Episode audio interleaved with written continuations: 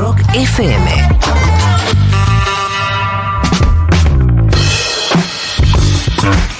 Hay una noticia, tendencia, no sé cómo llamarle, que empieza a aparecer, diría que en distintos lugares del mundo, y nos enterábamos ayer de que la justicia de Río Negro dictó casi 6.000 fallos con inteligencia artificial en Viedma, General Roca y Cipoletti. Sí, se dice Cipoletti. Si vas a Cipoletti, te enteras que se dice Cipoletti.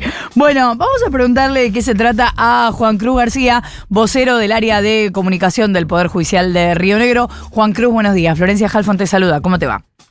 Hola Florencia, ¿cómo estás? Gracias por atendernos. ¿Qué es esto de que ya está? La ya no laburamos más nosotros y que la inteligencia artificial haga lo suyo. ¿De qué se trata? Y que, ge- genera un poquito de, de polémica, controversia, barra miedo, esto de Claro. cuando se anuncian estas cuestiones, porque bueno, está toda la discusión de si la inteligencia artificial eh, va a venir a reemplazar nuestro trabajo como humanos eh, o qué es lo que va a suceder. Bueno, para llevar un poquito de tranquilidad, por lo menos en lo que respecta al Poder Judicial de Río Negro, eh, la mm, aplicación de inteligencia artificial en sentencias, que aquí se llaman sentencias monitorias, eh, vino eh, por el contrario, eh, a ayudar a las personas que trabajan en, en este fuero porque venían haciendo tareas repetitivas y poco calificadas, Claro. como por ejemplo chequear un DNI, un quill, una nomenclatura catastral, eh, bueno, números que vos sabés que en, cuestiones eh, impositivas, porque aquí se está aplicando para cuando el Estado, eh, llámese la provincia o los municipios, pretenden cobrarle impuestos a, a la ciudadanía, impuestos que, que adeudan, impuestos impagos, y en general este tipo de impuestos tienen que ver con un inmueble, que el inmueble tiene una parcela, una nomenclatura catastral, este, una designación codificada eh, que, que da cuenta de toda la información de, bueno, metros cuadrados, ubicación, lote y demás. Eh, o también puede ser un impuesto por, por ejemplo, patentes, que tiene un vehículo con, con una patente asignada. Eh, en esos casos, las, las personas que trabajan en el Poder Judicial venían haciendo un trabajo manual, eh, repetitivo, poco calificado, como por ejemplo chequear un, número de una nomenclatura catastral, que vos te imaginás que es un número este, eterno, con, con un montón de codificación.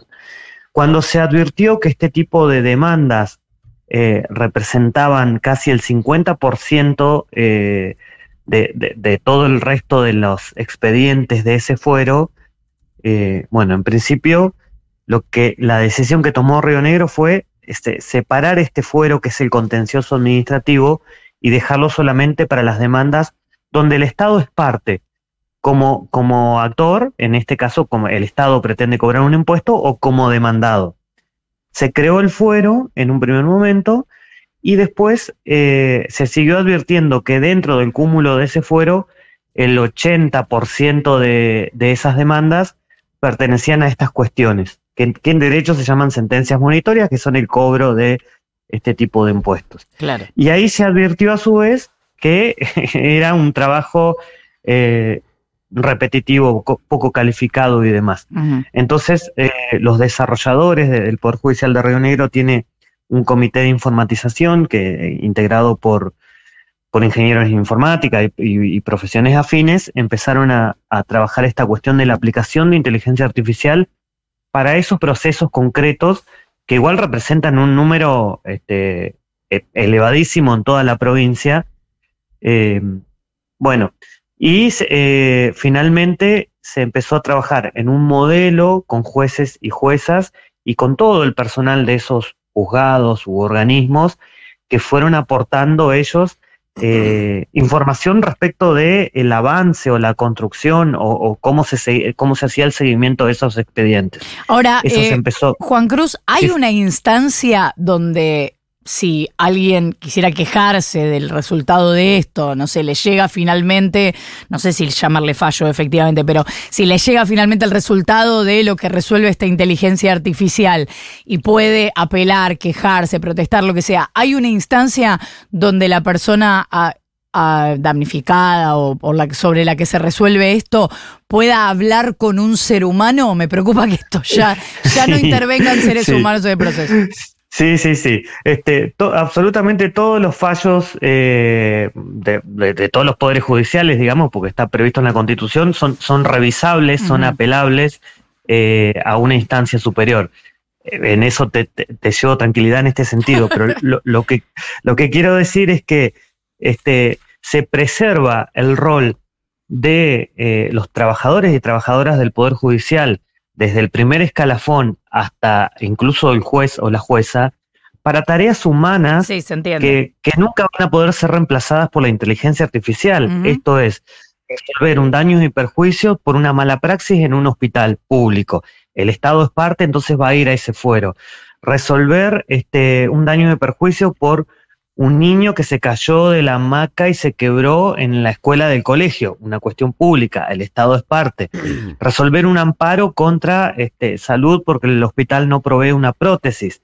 Eh, resolver un amparo contra la obra social provincial porque sí, se entiende perfecto. Hay, muchas otras demandas que involucran al Estado que eh, implican la realización de tareas humanas que jamás van a ser reemplazadas por la inteligencia artificial. Entonces se preserva a todo el equipo ese, desde el, desde el primer este, empleado o empleada de mesa de entrada hasta el juez o jueza, para esa tarea. Ahora, y todo este, este, este, sí.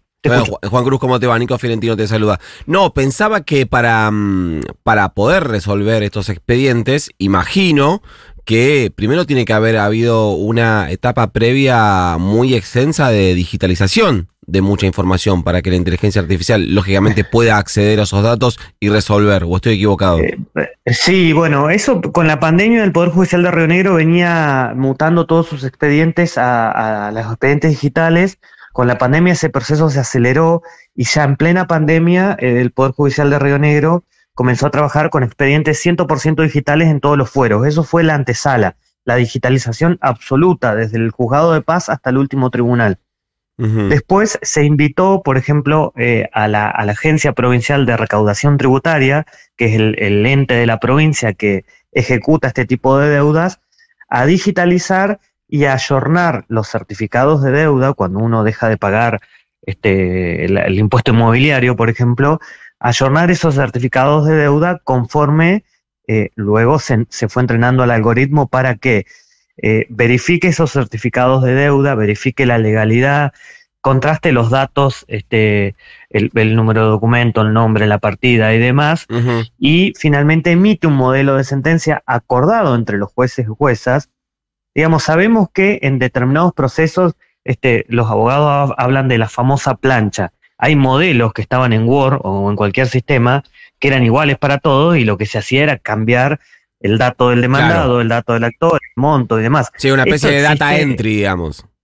Exacto, esto existe desde, desde hace mucho, se hacía de manera manual. Bueno, uno de los principales reclamos que se, hace, se le hace al Poder Judicial es la, falta de celeridad o la demora en las causas. Esta cuestión implica, eh, viene a traer celeridad, porque la inteligencia artificial chequea estos datos de manera automática, si no encuentra coincidencias, emite una alerta y le dice al, empleado, empleado, al juez, este, el fulanito no me coincide su partida de, mm, de, su lote con el número de documento. Bueno, ahí la, persona humana interviene para salvar ese error y el proceso sigue. Está bien, se supone eh, que viene entonces a más bien a darles una mano a los laburantes a darles una mano a, los laburantes que hacían una tarea, imagínate copiar un número de una partida, como te decía. No, se entiende, se ahorran la tarea administrativa. Es más para, eh, para eh, acelerarles a los laburantes que eh, para reemplazar. Y imprime celeridad a la persona que está esperando resolver su conflicto ante el Poder Judicial,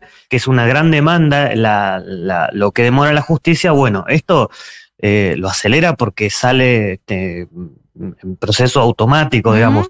Cuando se estabilice, lo, lo, que pretendemos hacer es medir el tiempo que, se, que esto llevaba a realizarlo de manera manual y compararlo con el tiempo que insume la inteligencia artificial. Ya nos hace Para la de este- Schiaretti, viste que en Río Negro suceden cosas que en ningún lugar del país sucede. Juan Cruz García, vocero del área de comunicación del Poder Judicial de Río Negro. Muchas gracias, Juan Cruz, por habernos Espero atendido. haber sido claro con, con esta cuestión. Se entendió perfectamente. Gracias. Tres minutos para las 8 de la mañana, 14.6 la temperatura en la ciudad de Buenos Aires.